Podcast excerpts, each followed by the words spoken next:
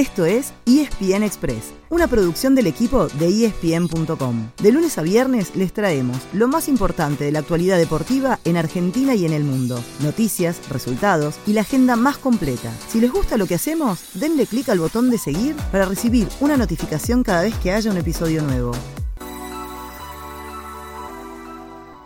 Mete de cabeza Adam. Se lo lleva Bombergar, se va mano a mano, cara a cara con Arias. ¡Bomber!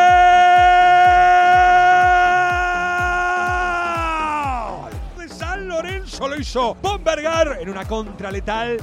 Seguramente notaron que prácticamente todos los días les traemos resultados del torneo local.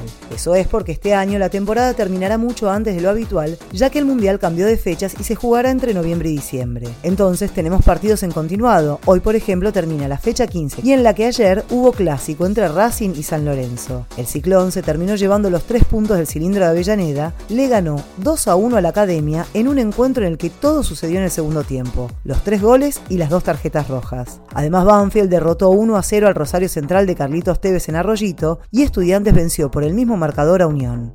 De a poco los grandes fueron subiendo en la tabla y ahora hay cuatro de ellos en los 10 primeros puestos. Arriba de todo está Atlético Tucumán con 29, seguido de Gimnasia con 28, Huracán con 27 y Argentinos con 26. Salvo el Globo que está al día, a los demás les falta un partido que jugarán hoy. Y a continuación vienen River con 25 junto a Godoy Cruz, Racing con 24 y Boca y San Lorenzo con 23. El que está muy lejos es Independiente, solamente con 14 unidades. Les decíamos que hoy en el cierre de la fecha será el turno de los tres que arrancaron en los primeros puestos. Argentinos Juniors, que estaba tercero, visita Patronato en Paraná a las 7 de la tarde. Y a las 21.30 juegan el escolta y el puntero, los dos como locales. Gimnasia frente al Dosivi y Atlético Tucumán con Barraca Central.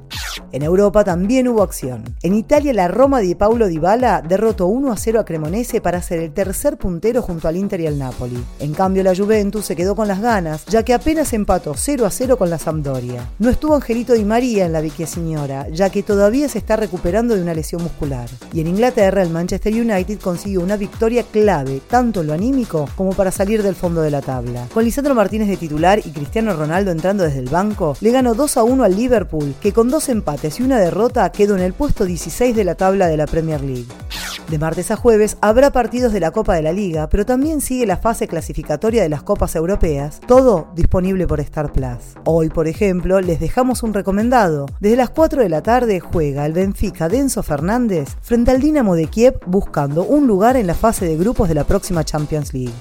Hoy terminamos con el tenis, ya que ayer en el torneo de Winston-Salem, el último previo al US Open, se despidió el último argentino presente, Federico Coria. Así que el foco de atención pasa al último Gran Slam del año. Ayer se confirmó que no será de la partida el número 2 del mundo, el alemán Alexander Zverev, quien todavía no se recuperó de la lesión que sufrió en un tobillo durante Roland Garros. Y hoy mismo empieza la quali con un número récord de argentinos. Serán 15 buscando sumarse a los 6 que ya tienen un lugar en el cuadro principal.